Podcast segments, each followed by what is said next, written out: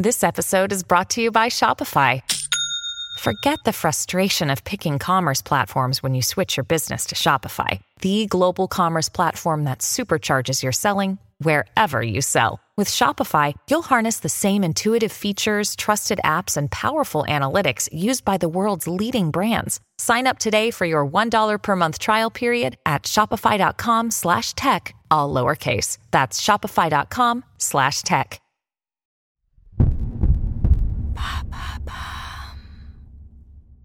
Faut-il arrêter la recherche sur les intelligences artificielles? Merci d'avoir posé la question.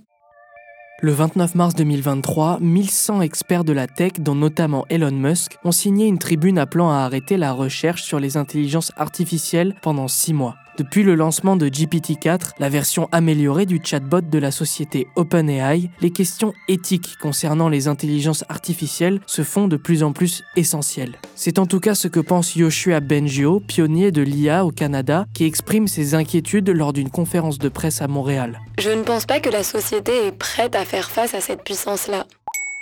Mais comment fonctionnent les intelligences artificielles? Il y a deux types de fonctionnement pour une intelligence artificielle. D'abord, le machine learning, constitué d'outils et d'algorithmes intégrés à un ordinateur qui apprennent et utilisent des données existantes pour produire des prédictions précises. C'est le cas par exemple des assistants vocaux ou encore des logiciels de streaming. Ensuite, le deep learning est une fonction automatisée du machine learning. Autrement dit, il remarque quels sont les modèles d'apprentissage et classe les informations par catégorie, ce qui lui permet de penser. GPT-4, par exemple, utilise un programme de machine learning, utilisant tout Internet. Mais là où elle diffère des autres IA, c'est que GPT-4 génère du contenu. On appelle cette technologie les intelligences artificielles génératives. Pourquoi certains pensent qu'il faut arrêter la recherche?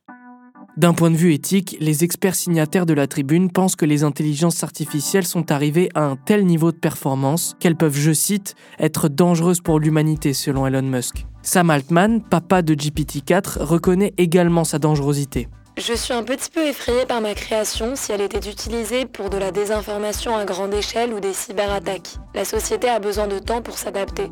En effet, le phénomène a déjà commencé. Le 27 mars 2023, dans un communiqué, l'agence de police européenne Europol a alerté la communauté internationale que des cybercriminels ont déjà mis en place des stratégies de fraude, d'escroquerie et de manipulation de masse fondées sur des chatbots comme GPT-4. De plus, ce genre d'IA générative pourrait faire disparaître plusieurs professions intellectuelles et créatives comme les métiers artistiques ou liés à l'éducation par exemple. Comment encadrer l'évolution des intelligences artificielles? Ce que demandent les 1100 experts de la tribune, c'est un arrêt de la recherche pour une période de 6 mois afin de mettre en place plusieurs systèmes de sécurité. Ils souhaitent la création d'autorités réglementaires dédiées à la question des intelligences artificielles, de techniques permettant de distinguer le réel de l'artificiel, ainsi que des institutions capables de gérer les perturbations économiques et politiques qu'elle peut provoquer. En effet, Jan Kleissen, directeur Société et Information du Conseil de l'Europe, prévoit à l'horizon 2028 un cadre législatif clair concernant l'intelligence artificielle. Il doit permettre de trouver un équilibre entre les bénéfices des progrès technologiques et la protection de nos valeurs fondamentales. Voilà pourquoi certains pensent qu'il faut arrêter la recherche sur les intelligences artificielles. Maintenant, vous savez, un épisode écrit et réalisé par Samuel Limbroso. Ce podcast est disponible sur toutes les plateformes audio. N'hésitez pas à répondre au sondage du jour sur Spotify. Et si cet épisode vous a plu, vous pouvez également laisser des commentaires ou des étoiles sur vos applis de podcast préférés.